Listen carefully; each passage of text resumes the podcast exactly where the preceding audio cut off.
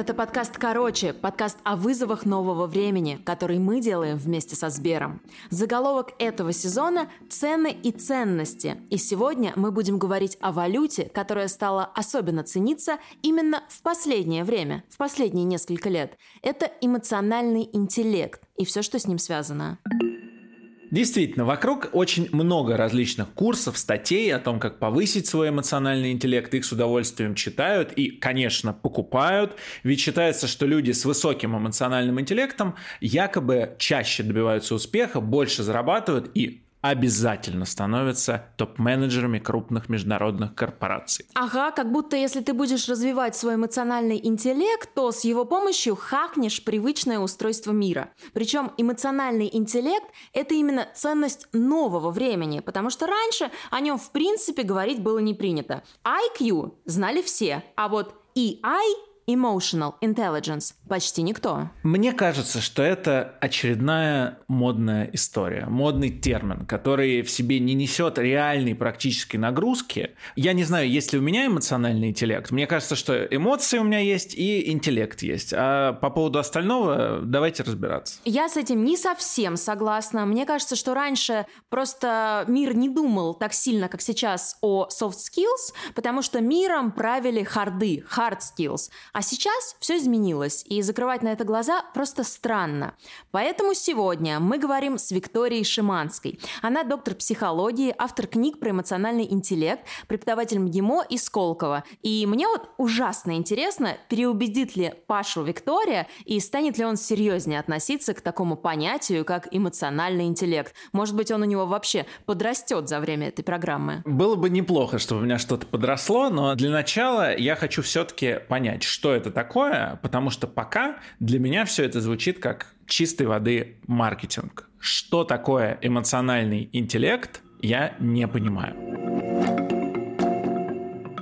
Эмоциональный интеллект — это не просто модное понятие, это то, что есть в каждом человеке. Более того, это было всегда, до того, как это понятие стали употреблять, потому что это понимание своих эмоций, чувств и переживаний, понимание эмоций, чувств, переживаний других людей, но самое главное — это уметь понять причину возникновения этих эмоций. Потому что как только мы понимаем причину, почему возникла тревога, радость, гнев или воодушевление, мы можем включить третью часть того, что такое эмоциональный интеллект, экологично, гармонично взаимодействовать с другими, с миром и достигать целей. Для меня всегда человек эмпатичный значило человек с высоким эмоциональным интеллектом. Но мне кажется, здесь я совершаю какую-то ошибочку, и это абсолютно неравнозначные понятия. В чем разница, Виктория? Сто процентов это неравнозначные понятия, и мы будем говорить, наверное, немножко про диагностики. Вот по одной из них вы увидите, что из 16 параметров эмпатия — это важный параметр, но только один из них. Потому что эмпатия — это действительно умение сопереживать. Более того, стрессоустойчивость очень сильно связана с понятие эмоциональный интеллект. Роберт Сапольский, у него прекрасные там и книги, и лекции на эту тему, здорово рассказывает о том, что на самом деле отдельная часть зоны мозга, которая отвечает за развитие эмпатии, в этот момент увеличивает состояние стресса. Поэтому, знаете, такое переживание за всех котиков мира, и ты вот со всеми переживаешь, уже перестаешь управлять своими эмоциями, вот это как раз и говорит о том, что эмоции не равно эмоциональный интеллект. Эмпатия позволяет тебе сонастроиться с другим человеком. Но дальше ты должен иметь навык понять причину, и на самом деле результатом важно не просто вместе попереживать, это хороший этап, но дальше как раз почему нужна эмпатия? Помочь человеку дальше выйти из этой ситуации. А что мы будем делать? Знаете, мне кажется, что эмоциональный интеллект и то, как вот сейчас активно эта тема развивается, это все-таки примета нового времени. И началось-то это все в начале 20 века, когда стали проводиться тесты на IQ в школе. И э, когда выяснилось, что, значит, ученики, которые сдали самые высокие тесты на IQ, потом не становятся самыми успешными в жизни, возник вопрос, в чем проблема. И тогда начали тестировать на какие-то еще навыки, скиллы, которые помогают состояться в жизни. Назвали это эмоциональным интеллектом. Но у меня вот здесь возникает вопрос, почему это на самом деле важно? То есть у меня нет совершенно ощущения, что эмоциональный интеллект — это какая-то суперважная штука, без которой нельзя существовать. Эмоциональный интеллект — это круто. Так же, как и хороший высокий IQ. Но это просто какой-то небольшой кусок пазла. Тем не менее, у меня складывается ощущение, что, ну, в Америке это было чуть раньше, в России это прямо сейчас. Хайп такой, да? Да, если у тебя нет эмоциональной... Ну, нет. И чего? А я могу сказать, почему Паше настолько не нравится эмоциональный интеллект, все, что с ним связано. Ему не нравится все модное, кроме одежды. Да я люблю одежду, это правда. Но я чувствую подвох я как маркетолог в прошлом точно знаю, что когда из старых слов начинают составлять новые выражения, это верный признак какого-то нездорового хайпа. Поэтому я и спросил вначале, а почему интеллект? Это же просто эмоции. Мы же с вами говорим о том, что вот я смотрю на Машу, она сейчас улыбается. Значит, ей интересно, значит, ей хочется продолжать этот разговор очуметь. У меня высокий эмоциональный интеллект, что ли? Ну, здесь какая-то вот природа хайпа нездорового есть, что сейчас это слишком переоценено. Безусловно, когда что-то становится модной темой, сразу происходит, знаешь, немножко такие ограничения, немного такая вот популяризация, да, такая попсовость. Она действительно ограничивает глубину, да, понятия. И делать из эмоционального интеллекта такую, не знаю, таблетку волшебную на все случаи жизни, как сейчас есть попытка, это, конечно, не так. Сейчас почему тема эмоционального интеллекта, EQ, да, она качнулась в другую сторону, потому что доступ знаний, который раньше, да, вот скрывался еще за семью печатями, книжку нельзя было найти, он сейчас стал вообще абсолютно другой. Сейчас совершенно другая задача во всем этом многообразии разобраться. И вот что интересно, это действительно тоже вот исследование, которое делали в подтверждение уже из последних, там, несколько лет назад для Московского центра качества образования. Две тысячи подростков. То есть, представляете, то есть качество исследования действительно было очень серьезным. МЦКО и Skillfolio как раз мы определяли, что влияет на вовлеченность в обучающий процесс, что помогает профессиональному самоопределению, кстати говоря, успеваемости, что волнует. И тут выяснили вот эту интересную вещь, про которую смотрели, то есть нашли причину. IQ, то есть интеллект, действительно, это такая, знаете, отличники, они вовлечены в образовательный процесс. Но, безусловно, трудно быть там отличником, если ты не вовлечен. Но вообще нет корреляции, то есть корреляции взаимосвязи. Если у тебя пятерки, что ты понимаешь, кем ты хочешь быть. Более того, такие отличники, знаете, не те, которые на софтах, да, не те, которые через коммуникацию, а вот такие прям учат все там ночами от попой. Они испытывают трудности вообще в профессиональном самоопределении. Они настолько подвержены шаблонам, ну вот это модные вузы, или вот сейчас модные профессии, или там родители сказали, или вот вроде так нужно. Но внутренне надо пятерку по биологии, пожалуйста. Надо пятерку по английскому, пожалуйста. А тебе-то лично что больше нравится? А ты куда готов копать вот в глубину, да, развиваться? И поэтому по-настоящему выдающимися там журналистами, или там программистами становятся не те, кто пятерки имел там по математике, информатике или литературе, а те, кто понял, да, мне это правда интересно, а что не хватает внутреннего ресурса копать в эту тему. Интересно, знаете, как такой лучик вообще понимания. Я двигаюсь, общаюсь, сразу притягиваю тех людей из этой сферы. И действительно они развиваются и становятся вот выдающимися в этой профессии. И да, я по биологии буду иметь тройку, ну там, минимальный такой уровень, но по английскому там или по математике у меня там будет пять. Виктория, а что ты думаешь про эмоциональный интеллект первобытных людей? Вообще был он у них? Безусловно, а, есть важная составляющая. Собственно, мы все уже знаем, что было несколько, скажем так, вариантов, да, из кого мы могли бы произвестись, и выжила именно та группа, которая как раз уделяла большое количество внимания социальной коммуникации. То есть действительно это были те подгруппы, которые много передвигались, они вместе социально именно много общались, они больше вместе охотились, они все время передвигались, и за счет этого большое количество формирований как раз того, что сейчас мы называем социальным эмоциональным интеллектом, им помогло, и именно вот эта вот, ну, скажем так, подгруппа в результате стала основой основой для всего человечества. Поэтому мы можем сказать, что благодаря развитию социально-эмоционального интеллекта вообще мы стали людьми. Вот до чего договорились. Мне кажется, что тема эмоционального интеллекта еще стала такой модной в последнее время, потому что все говорят вокруг про успех. При этом быть достигатором, ну, уже не модно. Но кажется, что в современном мире а, достигают успеха не люди, которые обладают хард-скиллами, а именно софт-скиллами. И отсюда уже как раз такой большой интерес к эмоциональному интеллекту. По сути, то, что сейчас говорю я, мне кажется, это прям подтверждают на 100% твои слова про выдающихся журналистов, программистов, ученых, верно? Слушай, согласна. Единственное, я бы здесь сакцентировала внимание, потому что есть так же, как вот заблуждение типа эмоциональный интеллект и эмпатия, и вот этот вот versus IQ, да, там, или проф, компетенции харды и софты, Вообще это можно представить в виде такой пирамиды, где профессиональные компетенции — это такой вектор вверх, и действительно люди развиваются, а эмоциональный интеллект становится такой основой пирамидки. Но на самом деле вот таким выдающимся вот комплексно человеком вообще это вот восприятие и его, и окружающих — это объем пирамиды. И мы встречаем таких, не знаю, там, программистов или дизайнеров, или, простите, коллеги, журналистов, которые, знаете, они, ну, супер профи, но я бы сказала, такие не особо комфортные, они вот вне как бы профессии, они так на себя посмотрят. Да ужасно противных, море. Так это самые интересные люди. Да, это за счет того, что у них очень-очень круто, то есть действительно развивается вот эта история по вертикальному вектору. Но, что интересно, если мы возьмем человека одинаковых, двух людей по профкомпетенциям, ну, условно одинаковых, это чуть сложнее в журналистике, но, например, в программировании это легко сравнивается, там, знание каких-то языков, и дальше мы понимаем, один человек, да, он при этом открыт, он готов коммуницировать, взаимодействовать, ему интересно именно там этот проект, работа с вами, и у него такие же компетенции профессиональные. А другой такие же профессиональные компетенции, но он как-то плохо формулирует, он, знаете, не уверен в себе, и однозначно мы возьмем первого человека, потому что мы понимаем, что вот в такой ситуации это ему позволит быстрее развиваться в, этой, в своей профессии. То есть людей, которые вот супер-супер, знаете, такие пирамидки узенькие с маленьким таким основанием IQ, они есть, и мы такие примеры знаем, но те, которых мы не знаем, а такие люди бывают, они двигаются по хард-компетенциям, к сожалению, срыв, вот все эти истории дауншифтингов, все эти истории, ну вот такого вот, ну реально, когда все беру, все перечеркиваю, начинаю заново, как раз связаны с тем, что платформы эмоционального интеллекта, вот им в этот момент не хватит хватило, вовремя где-то не остановились, где-то не нашли поддержку. Не Себя хватило. не услышали вовремя. Да. да. М-м. Просто Паша считает, что хороший человек это не профессия, а я считаю, что это самая главная ну, профессия. Вот опять, опять ты упрощаешь мою точку зрения. Я считаю, что soft skills это очень круто и здорово, что мы стали, мы, как я имею в виду, в принципе, там, общество людей, стали им уделять больше внимания, в том числе в образовании.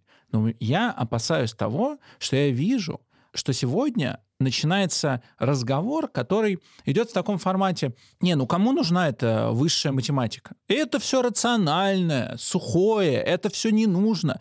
Надо научить людей друг друга не расстраивать. Надо научить слышать друг друга. Если в этом векторе все будет развиваться, этот разговор приведет общество к полной деградации. То есть отсутствие профессионалов, глубоко разбирающихся в своей... И конкуренции. И конкуренции. Я буквально на днях увидел в Инстаграме CNN следующую новость. Я понимаю, что это пока шутка, что это пока не всерьез, но тем не менее, какая-то команда по американскому футболу извинилась в своем инстаграме за то, что слишком с большим счетом обыграла своих соперников. Ну, вы понимаете, все, что появляется в Америке сегодня, появляется везде через некоторое время. Они задают эти тренды. Ну, я имею в виду западный мир. Это дикая проблема. И вот мне кажется, что когда мы начинаем говорить о том, что нам надо наших детей обучать эмоциональному интеллекту, мне кажется, что, во-первых, нет никаких реальных исследований, и я понимаю, что их сложно провести, но их, тем не менее, нет, что дети, которых обучали эмоциональному интеллекту, становятся сильно успешнее тех, которых не обучали. А если вот взять эту шкалу, да, то это не более чем 20% от успеха эмоциональный интеллект. От всего успеха эмоциональный интеллект не может быть больше четверти. И это верхний предел. Где-то он 2% по каким-то другим исследованиям. Поэтому мне кажется, что мы начинаем переоценивать эту тему, и как следствие этой переоценки мы можем прийти к ну, каким-то странным последствиям, скажем так. Павел, тут прям целый пласт. А, первый момент, это связано с тем, что, кстати, исследования есть. Есть международные исследования, они уже велись более 10-15 лет назад, даже в российские исследования тоже есть. Если открыть даже вот э, сайт Government Великобритании, Представляете, это основной, да, можно сказать, сайт страны, там написано. То есть это те самые британские ученые, да, которые да, доказали. Да, да, да. Это британские госуслуги. Вот.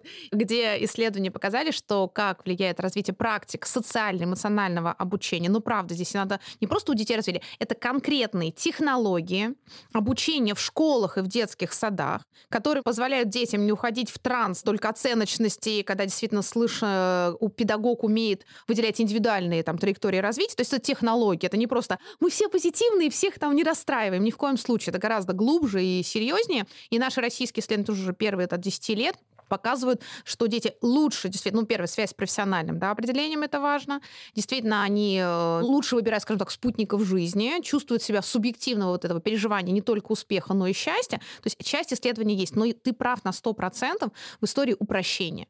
Сейчас вот эта вот история, что вообще харды не нужны, давайте просто все научимся хорошо э, про себя рассказывать, э, правильно коммуницировать, и это может действительно привести к деградации. Вот когда я говорю выдающийся, ну, должен быть кто-то, выдающийся кто? Программист или выдающийся журналист. Вот когда идет только вот популяризация на софты, я здесь э, как амбассадор первый же говорю ни в коем случае. То есть это только в связке. Тогда начинает работать действительно круто, и люди не уходят в такую популяризацию. То есть это не про обложку, а про очень глубокое внутреннее содержание. То есть я люблю говорить, что эмоциональный секс — это такое про искренность, вот действительно искренность по отношению к самому себе, и потом умение прикладывать усилия в развитии той профессии, того направления, которое действительно тебе интересно. Мне кажется, что сейчас просто происходит некий перекос, и этот перекос очень легко объяснить тем, что условно раньше эмоциональному интеллекту вообще не уделяли какого-то внимания, да, был очень явный перекос в сторону hard skills, потом перекос, как мы сейчас наблюдаем, в сторону soft skills, а уже через какое-то время вот этот вот баланс между ними наладится. Самый популярный Виктория предприниматель то, что называется ныне живущих, это, конечно, Илон Маск. То есть вот даже у нас в студии есть его фотография. Он с нами. Илон, ты слышишь про эмоциональный интеллект? Как у тебя с ним? Он про soft skills, про hard skills. Что можно сказать про эмоциональный интеллект? Безусловно, это пример вот как раз того соединения, да, хард и очень во многом софт скиллов. Причем здесь, мне кажется, как раз э, классная история, в которой идет перекос. Всплыла у меня вспышкой, Павел, еще твоя фраза о том, что вот как же других не расстраивать. Ведь это действительно ошибка, которая сейчас происходит, что эмоциональный интеллект — это про позитивность. Это вот не так. В этом смысле, безусловно, Илон Маск является таким образцом ура, создание каких-то событий, мира, там, полетели что-то еще, там, вера, даже если там в бизнес, даже если он сейчас там в минусе, ну там что прокачаем, потом будет в плюсе. То есть это, да, но очень важно, что это как раз умение признать, что все эмоции важны и нужны. То есть осознать, а почему мне сейчас расстроен? И понятно, что он был там расстроен в ситуации там тех-то неудачных, там, не знаю, там, разработок запусков, он был расстроен там в ситуациях каких-то моментов спадов, там, экономических и других моментов. Но сделать это частью ресурса, вот как бы для себя сделать вывод, окей, я сейчас расстроен, почему? И какой мне дает ресурс? Значит, мы заложим больше времени, значит, да, нужны еще ресурсы. Вот это действительно про эмоциональный интеллект, который упускается, когда становятся все популярны. То есть мы просто давайте улыбаемся и машем, веселее, мы через это проходили. И не в 90-е, даже еще раньше. Вот эмоциональный интеллект, понять, я сейчас злюсь, почему? И как я могу это экологично решить? Что мне эта эмоция дает? Экологично решить. Вот, э, Вик, я злюсь иногда, и мне это помогает, да. реально помогает двигаться вперед, потому что я злюсь на конкретного человека, я хочу лучше, чем он, я хочу круче, чем у него. Почему в этот момент я должен заниматься каким-то, вот конкретно в этот, не вообще, а в этот, самокопанием? А что это? А почему я сейчас испытываю? Да мне плевать. Я завелся, и я поехал. На этих, пусть негативных эмоциях. Павел, у тебя очень развитый эмоциональный интеллект. Я хотел еще спросить э, по поводу того, как мерить эмоциональный интеллект, потому что мы с Машей прошли тест. Это тест Холла. Там было 30 вопросов на эмоциональный интеллект. Ссылку на тест Холла мы прикрепим в описании к выпуску. А пока я расскажу про свои результаты. У меня высокая эмоциональная осведомленность, среднее управление своими эмоциями, высокая самомотивация и крайне низкие эмпатия и управление эмоциями других людей. Это значит, у меня низкий эмоциональный интеллект. Действительно, есть несколько тестов. Я думаю, будет здорово сделать там несколько разных таких э, экспресс-тестов. Это вот хороший пример такого экспресс-теста. И дальше здесь самое главное, дадим еще вариант тогда ссылочкой отдельный а, на там 16 параметров теста да, по Skillfolio. И, кстати, диск, я думаю, многие проходили. И MBTI тоже можно будет найти. Это вот как минимум 4 теста, в которых так или иначе можно померить свой эмоциональный интеллект. Смотри, даже в экспресс-тесте, что очень важно, знаете, вот IQ у меня 70, а у меня 83, и все, да, теперь все да, счастливые. Важно смотреть на составляющие. То есть эмоциональный интеллект в любом тесте нужно смотреть, что у меня, и тут вот внимание, мы все жертвы красной ручки, нам всегда в школе, да, вычеркивали, даже если одна помарка, она будет помечена запятой, написано даже снижена за это оценка, а вот тут ты э, сказал, что у тебя высокие параметры. В чем у тебя высокие параметры? Можешь сейчас еще раз, Павел, повторить? Эмоциональная осведомленность угу. и самомотивация. Вот. То есть первое, что нужно после любого теста, смотреть, это в чем у меня все хорошо. То есть такой принцип зеленой ручки. То есть если ты понимаешь, что самомотивация — это твоя там суперсила, и с эмоциональной осведомленностью, значит, что ты хорошо распознаешь, какие у тебя эмоции, что с тобой происходит в этот момент. Это что бы ни произошло, ты всегда можешь обращаться к этим навыкам. Там, пройдя более подробный тест, там будет 16 параметров. Действительно, есть люди, у которых, э, например, очень высокое целеполагание, но при этом низкое принятие решений.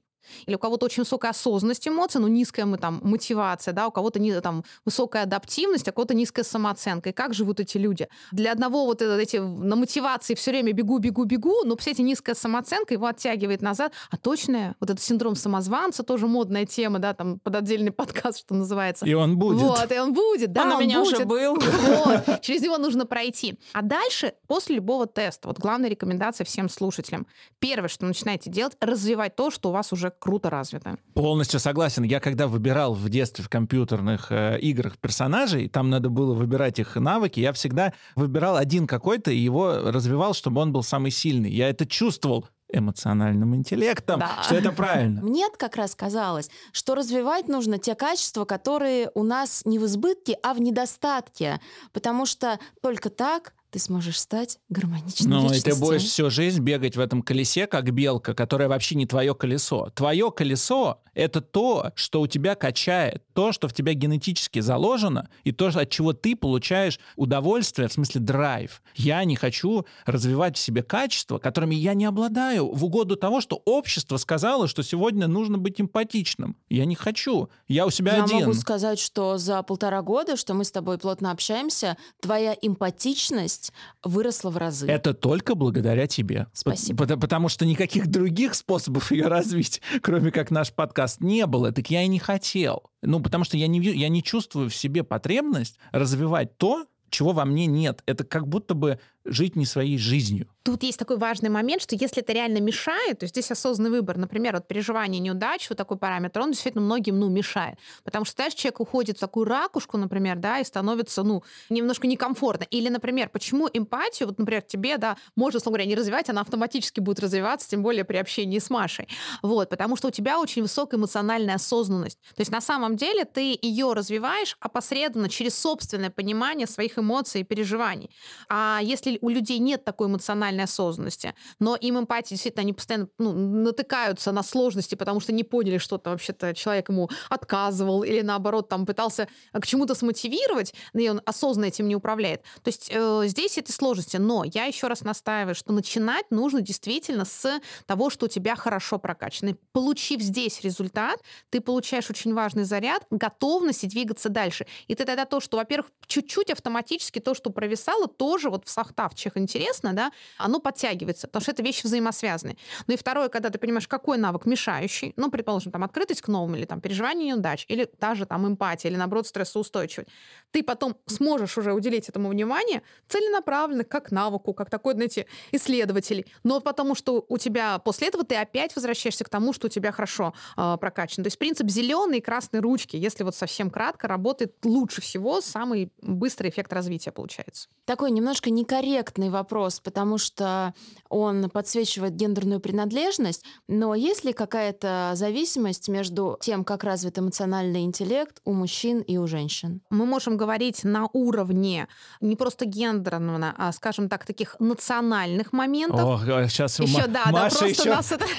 Сейчас, понимаете, в этот момент мы ступаем на такую зыбкую почву, что Маша только ткнула туда пальчиком, а сейчас ее глаза округлились, потому что Вика еще и национальную тему затронула. А я считаю, что, конечно, мы все рождаемся не табула раса, и у нас у всех есть своя генетика, поэтому и гендер и национальность, это влияет на наш эмоциональный интеллект, но не в смысле, что у кого-то он хуже, а у кого-то лучше, он просто у всех разный. И да, свои особенности. То есть понятно, что культурные особенности, различия, более того, наше поколение, там, предыдущее, например, да, когда мальчики не плачут, а девочки должны быть скромными, вот эти шаблоны на уровне там целого пласта поколения определенного, да, или там, когда вообще нужно скрывать и зажимать было свои эмоции, это, безусловно, отражается. Если мы коснемся Англии, ну тоже это же целая история вообще, в принципе, взаимоотношений там родителей и детьми, и вот насчет представления и высказывания, да, своих эмоций. Мы возьмем там не знаю, замечательных там Италию или Испанию, где совершенно другой принцип в принципе проживания и проявления эмоций. И это не то, что одно хорошо, другое плохо, и то, и другое имеет свои особенности, да,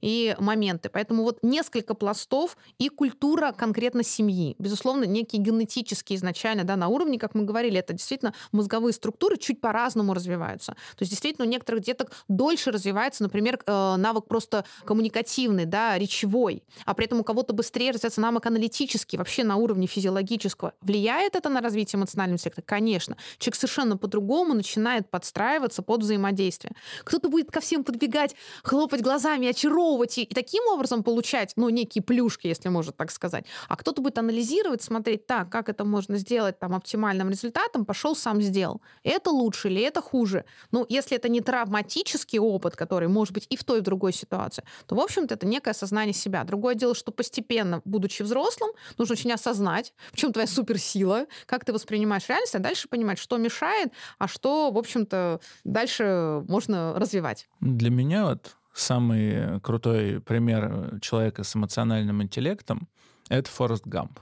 Человек, который вообще не обладал интеллектом, у него по фильму, да, очень низкий IQ, но при этом у него был супер эмоциональный интеллект, как я уже сейчас понял, спустя 20 лет после просмотра фильма. Но я сейчас тоже вспоминаю сценарий, он же просто супер вовлечен был все, что он начинал делать, ну, до фанатизма доводил, как он, когда играет в пинг-понг, там была фраза, что когда с ним никто не играл, он играл сам с собой. То есть это, это же бред играть сам с собой в пинг-понг. Это невозможно. Это возможно. Ты просто одну часть стола поднимаешь и как в стеночку в Это невозможно. Это так в фильме показано. На самом деле да нет. Да я этим все детство занималась, я что так ты мне делал, не получается. Мяч слишком сильно отскакивает. Тем не менее, он эмоциональный интеллектуал именно этот герой. Это как раз ответ э, на вопрос, э, а для чего же развивать эмоциональный интеллект, в том числе это про вот такую внутреннюю мотивацию, готовность. Но я хочу сказать, что для меня, перес... ну, там, тоже пересмотреть этот фильм там, вот через там, лет 20, да, было, я поняла, что там у него мама с замечательно развитым эмоциональным интеллектом. Может быть, не все помнят момент в самом начале. Жизнь — это коробка шоколадных конфет, Это Форест. известно. А вот там есть еще крутой момент, да-да-да, это тоже, во-первых, очень здорово. А во-вторых, там он спускается еще, это не про протезы, да, на таких специальных устройствах, которые помогают ему ходить в самом начале. И там кто-то ну, так смотрит, инклюзия еще была не развита, там, и она говорит гениальную фразу, ну вот у нас ее переводили как что, ребенка в ортопедической обуви не Никогда видели. не видели. Да, и вот это, конечно, круто. То есть вот там мама, которая дала ему базовое чувство принятия с тобой все хорошо, вот с тобой действительно все в порядке. И вот это, наверное, вот то самое, что может заложить там каждый родитель в своем ребенке, и тогда эмоциональный интеллект будет развиваться. То есть тебя принимают таким, какой ты есть.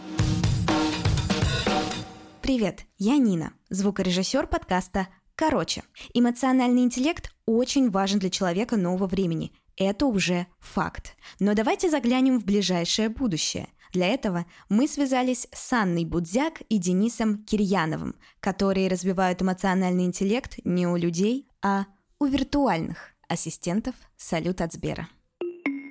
Первый вопрос. Внедряется ли чувство юмора виртуальных ассистентов. Это, я бы сказала, обязательное дефолтное правило, которое должно быть в списке всех, кто хочет делать там виртуального ассистента. Мы внедряем чувство юмора, во-первых, для того, чтобы простроить эмоциональную связь между виртуальными ассистентами и людьми, потому что это доверие. В первую очередь и на самом деле даже в последнюю, потому что вы как пользователь, вы как человек скорее всего, вернетесь, если услышите какую-то классную, ироничную, легкую и забавную фразу от ассистента. На самом деле, один из самых частых запросов — «Мэтт, расскажи анекдот». Поэтому, честно, это то, что нельзя не сделать. Если мы говорим э, в сторону каких-то человечных запросов, то скажи 300. Это, на самом деле, очень частый челлендж к ассистенту. Помню, очень часто к нам прилетал запрос, как чинить Запорожец.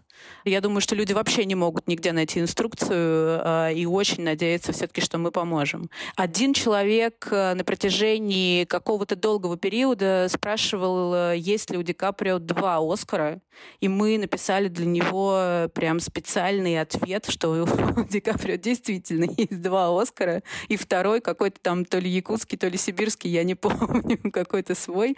С такими вот как раз специфическими и редко встречающимися запросами тоже работаем. У виртуального ассистента есть какая-нибудь интересная функция, не связанная с вопросами от людей? Нашу одну из последних новинок – это так называемый банктанковый автоответчик. С недавних пор в ассистентах Салют, даже приложение Сбербанк онлайн, можно подключить автоответчик. И если вы заняты, то, соответственно, наши ассистенты, выбранные вами конкретно, ответят за вас. И там э, есть возможность настройки персональных сценариев. То есть, например, там часто звонят курьеры, да, и можно сказать, можете позвонить курьер, передай ему там код от домофона или какие-нибудь еще явки и пароли. И в частности, достаточно часто звонят э, спамеры и мошенники. И мы подумали, что мир стал бы чуточку лучше, если бы мы отвлекали этих спамеров, таким образом не давая им в, в рамках их рабочего времени позвонить как можно большему количеству людей и заодно, соответственно, развлекая самих себя и вас. Потому что вы потом читаете, можете в текстовом виде получить э, диалог виртуального ассистента и спамера. И, соответственно, если мы распознали спамера, то мы начнем с ним э, шутить. Вот руководитель нашей компании позвонил спамеру и предложили купить машину BMW,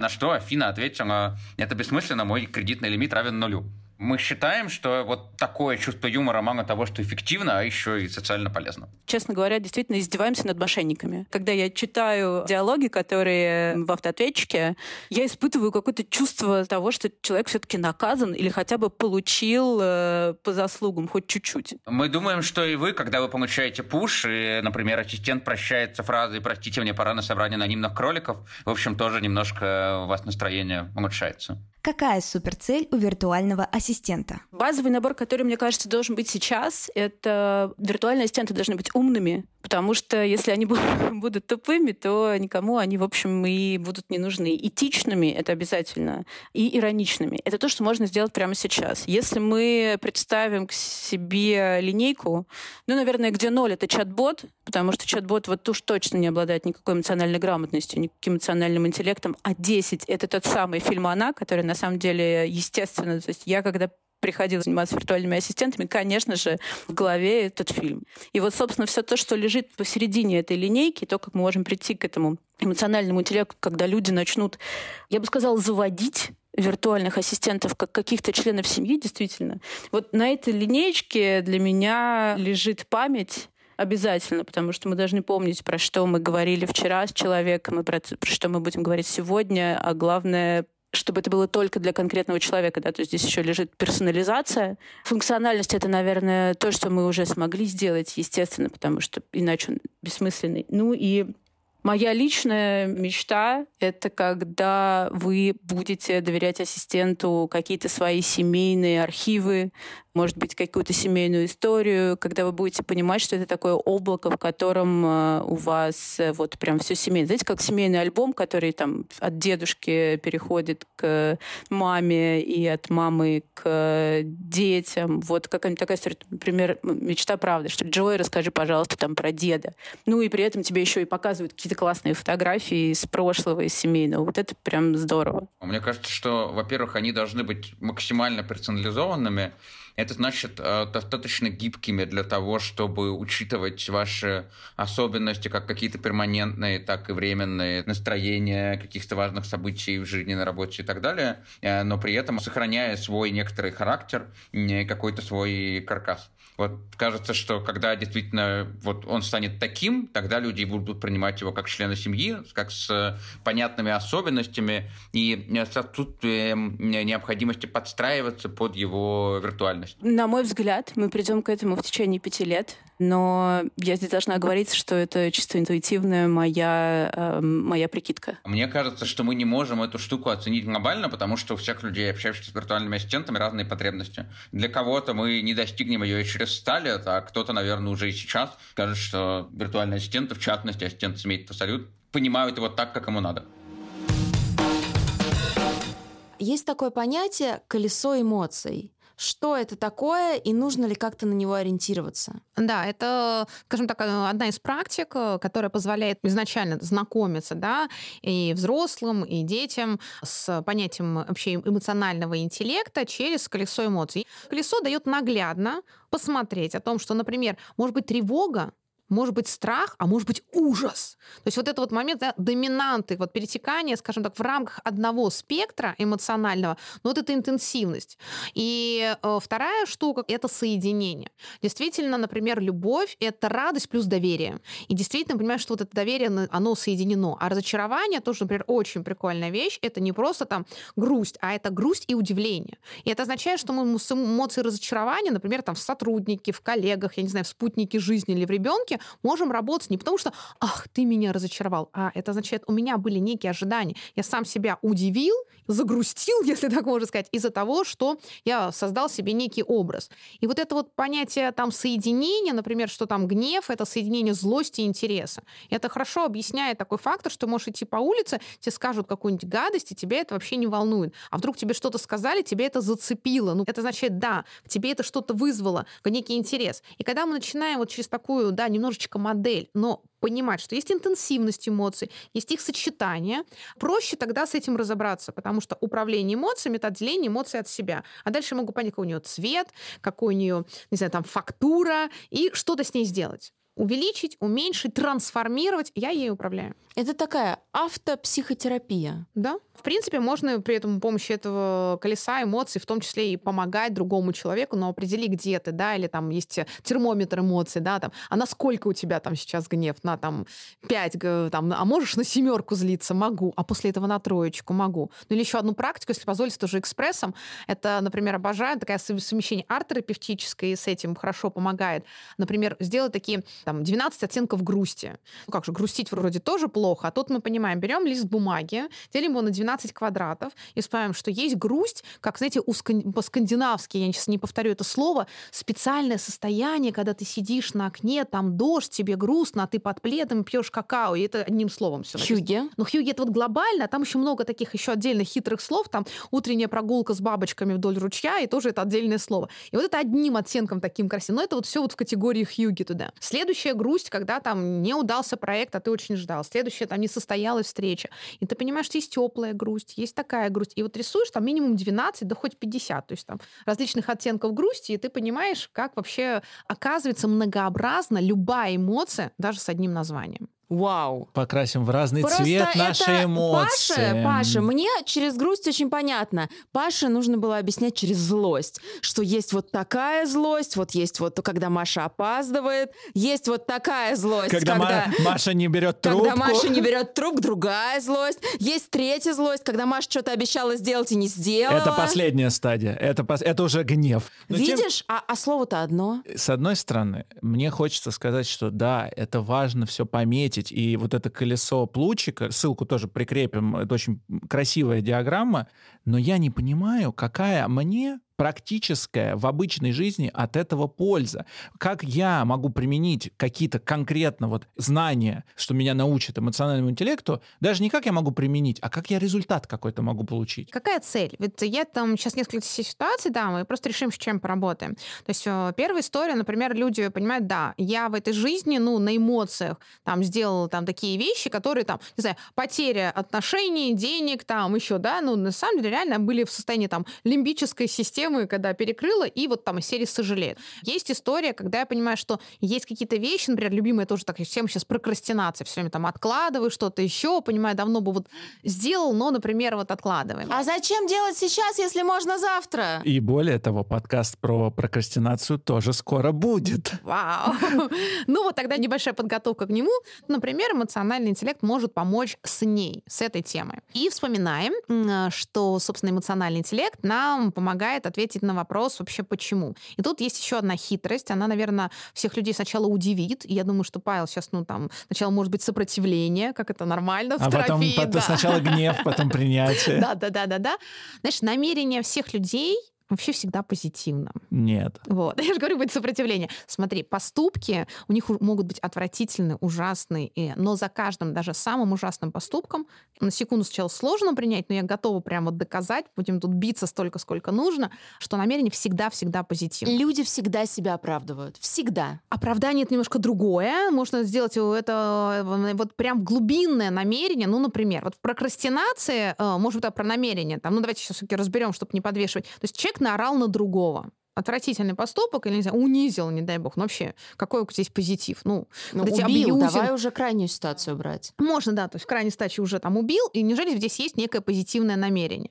Значит, смотрите, есть две составляющие, да, то есть первое, действительно у человека может быть позитивное намерение в отношении как бы другого человека. Но здесь не про убил, да, здесь, например, накричал на другого, но потому что, Паша, ну я же знаю, что для тебя это будет вот так лучше, неужели ты меня не... Я ну, как бы условно думаю, что мне по-другому не достучаться до тебя, и от некого там бессилия, неумения выразить это как-то правильно, я начинаю там кричать, да. Не, ну, загнать сапогами в счастье, это все в нашей стране известная тема. Да, другое дело, что это не значит, что этот крик, он вообще-то помогает реализовать это намерение, ничего подобного. Но глубинное намерение, я хочу там, Паш, тебе помочь, ну, сорвалась и накричал. Есть другая ситуация. Я не хочу тебе, Паш, помочь. У меня сегодня там, не знаю, таксистом какой-то ужасный был, кофе невкусный, что-то еще, я вся в раздражении, тут Паша, ты с этим, и я на тебя накричала, мое позитивное намерение снять стресс оно в отношении меня позитивно. Имею ли я право это сделать? Оправдывает? Нет, конечно. То есть здесь очень важно, что позитивность намерения, она не оправдывает вообще вот, ну, скажем так, негативности действия. И человек совершает убийство или даже такие страшные вещи, как самоубийство, и на практике работы с людьми в неудачных суицидальных моментах, надо, ну, можно кратко свести их намерение всегда к следующему. Я хотел избавиться от проблемы, я хотел избавить кого-то другого от проблемы, да, от ситуации. Другое дело, что действия крайне ну, негативные и недопустимые. Таким людям нужна помощь. Поэтому даже за убийством скрывается некое там как бы намерение, уж простите, там и, и нацизма и всего остального. Они тоже были в своей структуре позитивные. Другое дело, что это не значит, что такое можно допускать. Более того, такого нельзя допускать никогда. Я могу рассказать случай. Я был на встрече с потенциальным э, заказчиком моих услуг. И я в какой-то момент этой встречи, я представил презентацию, рассказал о своем видении, и я в момент встречи понимаю, что моя экспертиза ставится под сомнение, и а, сейчас необходимо начать говорить слова, которые заказчик хочет от меня услышать, а не то, что я думаю на самом деле. И вот тогда работа, оплата, скорее всего, случатся я про себя начинаю думать. Мне сейчас надо изменить мое поведение и, по сути, изменить себе. И начать говорить что-то, во что я не верю, но тогда мне за это заплатят деньги. Удовольствие от этих денег, гипотетических денег, очень большое. Но не удовольствие от того, что мне надо через себя переступать. Гораздо больше. В моменте. И я почувствовал, как у меня кортизол прям супер вверх попер, он, он в космос кортизол улетел. И я подумал, какого черта я должен им поддакивать? Я не хочу. Я свободный человек, у меня есть возможность этого не делать. Я не буду. И я принял сознательное решение не играть в эти игры. Потому Паш, что... я тобой горжусь. Ну, потому что я бы был не я. Я потом немножко, ты знаешь, Маш, я потом немножко расстроился. Я подумал, что это какое-то проявление подростковости. Хотя я люблю, что, мне нравится быть подростком. А я скажу тебе, что оставаясь с собой, в конце концов, ты заработаешь в десятки раз больше денег, чем столько денег, сколько ты будешь а, зарабатывать, прогибаясь под кого-то. Глобально я согласен, да, тоже так. Был, ты опять проявляешь вот сильно развитый эмоциональный интеллект, и на фоне этого вернемся к прокрастинации. У прокрастинации тоже есть позитивное намерение. И просто нужно до него докопаться. Чаще всего, например, есть такой эффект. Э, значит, что происходит на самом деле, да, в нашем мозгу в этот момент? Мы все, и сейчас вы это точно доказали, собственно, вот э, этими примерами, большинство из нас себя приучили, причем начиная там со школы, с института, достаточно много раз действительно наработался навык, что если задача в короткий промежуток времени, да еще и на таком адреналинчике, было это, знаете, как экзамен за последнюю ночь, потом на ранних стадиях карьеры, сказали вам задачу, вы такие, дальше нецензурно, но таки делаете. И вот на этом состоянии мозг запомнил, ага, когда мало времени, когда ты на кортизоле, когда это ты сделаешь качественно. И чаще всего прокрастинация происходит из-за того, что наш мозг хочет, вы сейчас удивитесь, выполнить задачу качественно. Он точно знает, что в этом состоянии вы это сделаете качественно. И дальше он начинает реально к этому подводить, если мы это просто не осознали. Проблема заключается в том, что мы растем, задачи растут. То, что раньше реально можно было сделать за полчаса, мы потом сам этот эффект оставляем полчаса, а это ну, физически невозможно сделать качественно за там, нужен действительно день, например. Поэтому вот первое, мне кажется, такое осознание уже поможет, и нужно действительно нарабатывать новую нейронную дорожку. Я всегда предлагаю следующее. Сделать это кратко, вот в режиме стресса, вы, мы, там, мы уже умеем. Время пришло перейти на следующий уровень, сделать это в запланированный эффект.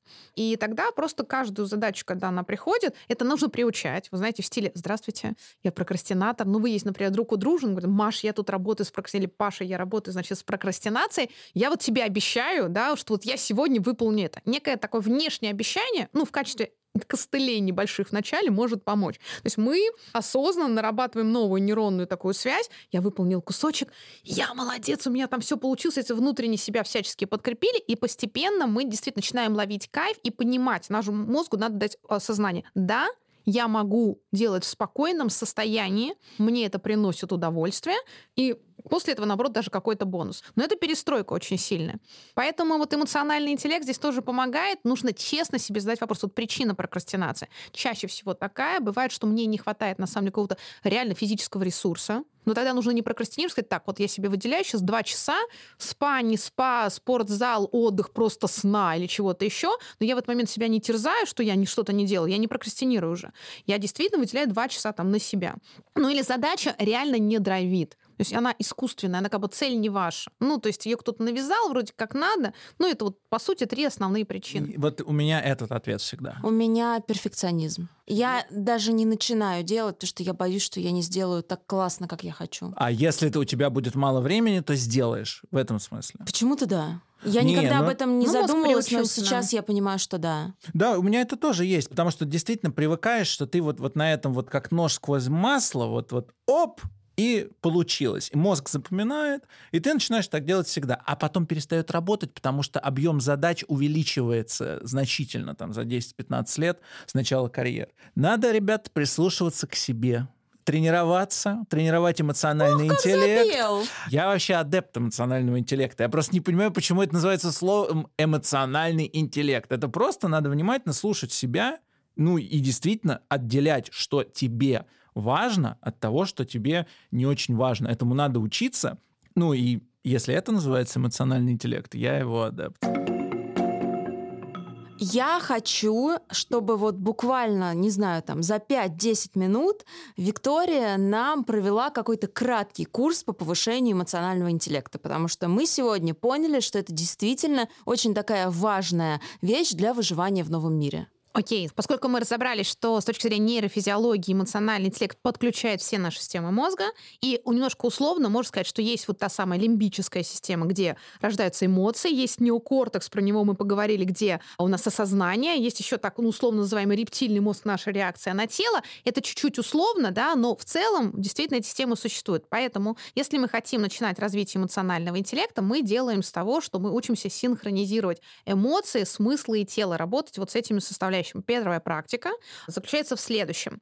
Мы учимся, например, э, сейчас для всех актуально работать с состоянием там work-life balance, потому что я там как эксперт, э, который записываю подкаст, это один, я ведущий, это одно состояние, а я там мама, я там жена, я любимая женщина, я любимый мужчина, это там другое состояние, или там я счастливый человек, что уж, давайте с такого начинать, это другое состояние. И вот важно в себе, я сейчас не шучу, на уровне эмоций, смыслов тела найти, вот прям положение в теле попробовать поменять. Я успешный эксперт, там, суперпрофессионал, и я счастливый человек. И вот если вот, я думаю, по голосу услышали, вот сейчас вот Мария, позе. Павел, да, я прошу вас также найти в себе два состояния. Я вот супер успешный профессионал, и я счастливая женщина, или там я счастливый человек, или я счастливая Мария, да, я счастливый Павел. А зачем мне вот это состояние «я счастливый»? Паш, ты не задавай вопросы, просто делай. Можно найти что-то другое, но можно попробуем Хорошо. для наших слушателей. Каждый может найти для себя другое состояние. Главное вот понять, что мы не можем быть одинаковыми.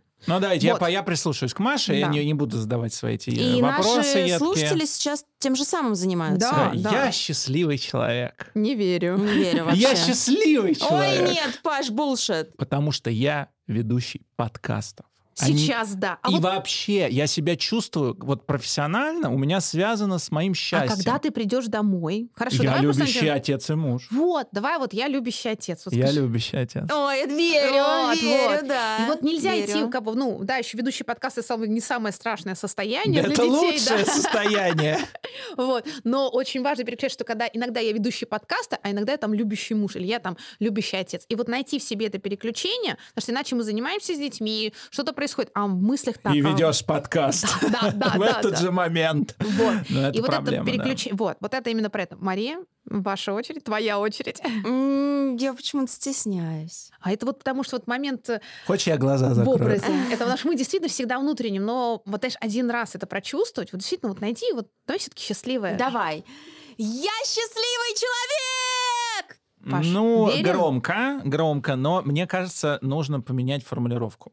Счастливый человек это как-то, ну, звучит немного Просто я наивно. счастлива. Может быть, я Это- счастлива? Маш, скажи, что ты в начале большого предпринимательского пути. Ты начинающий предприниматель. Я в это не верю. Потому что я вместо того, чтобы делать дела, которые мне нужны по моему предпринимательскому пути, я целыми днями смотрю сериал «Друзья» и «Теорию большого Ага, взрыва». Тогда мы точно эту фразу про- проработаем и заодно решим вопрос. То есть ты, вот надо найти в себе, ты просто на уровне, понимаешь, ты как человек, ведущий подкаста, все, ты прям вся здесь органично. А вот почувствуй в тебе, знаешь, как вот как одежду мы надеваем, да, вот я успешный начинающий предприниматель. Я вообще предприниматель. Просто найди это, ты его в себе просто не знаешь. Потому что я там супер привлекательная, очаровательная Мария, это вот прям сразу видно. Я там счастливая, тоже на самом деле видно. Я классный ведущий подкаста. А вот я предприниматель. Вот это как?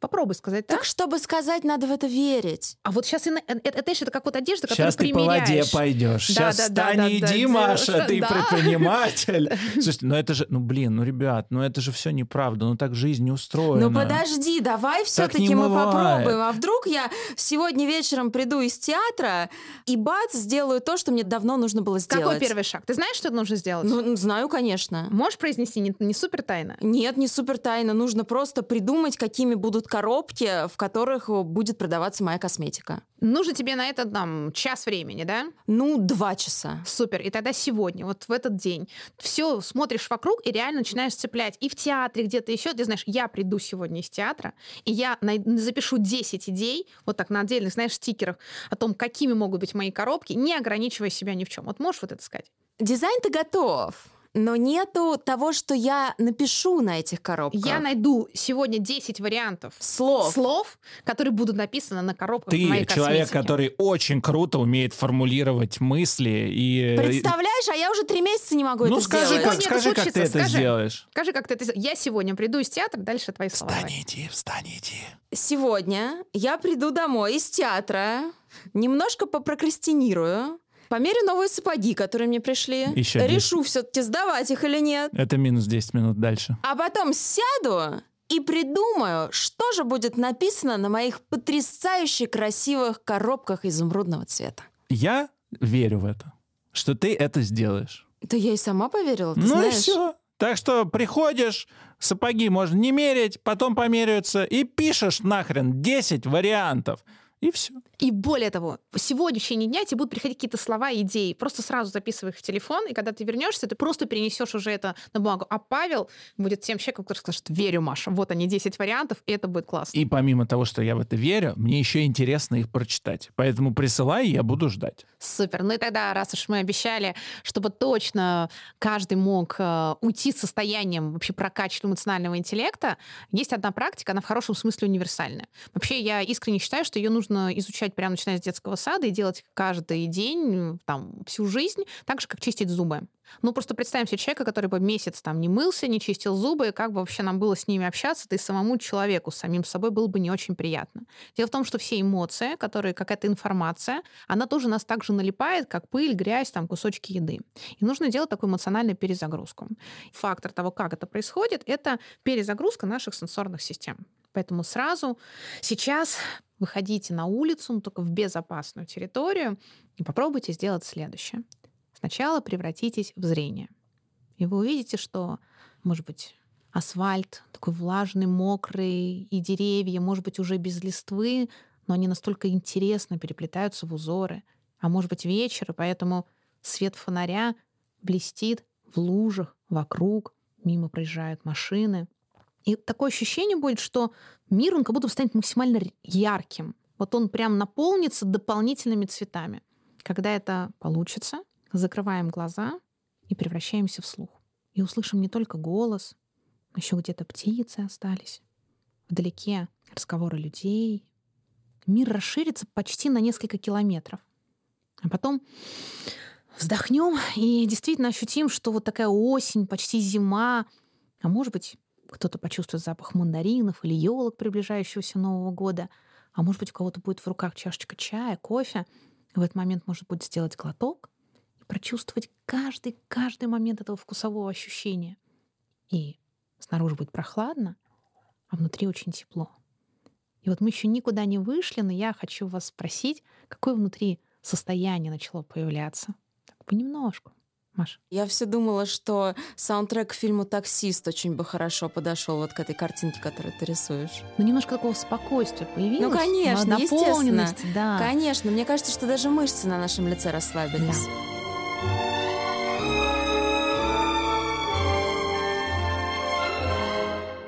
На самом деле это очень простая практика, как почистить зубы. Утром и вечером, если получится в течение дня.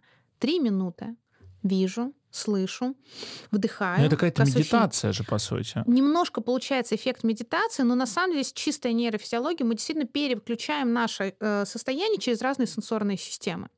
И Получается вот реально перезагрузка, потому что все, что мы воспринимаем, мы все равно воспринимаем через сенсорные системы. По сути, перезагрузив, как компьютер, да, когда много окошек открыто, взяли, перезагрузили, он перестал там виснуть. Вот точно так же мы перезагружаемся, и никаких антидепрессантов, ничего. Если нужно принять вообще какое-то важное решение, эмоционально себя просто ввести в какой-то баланс, вот такая перезагрузка — базовая практика эмоциональной гигиены для развития эмоционального интеллекта.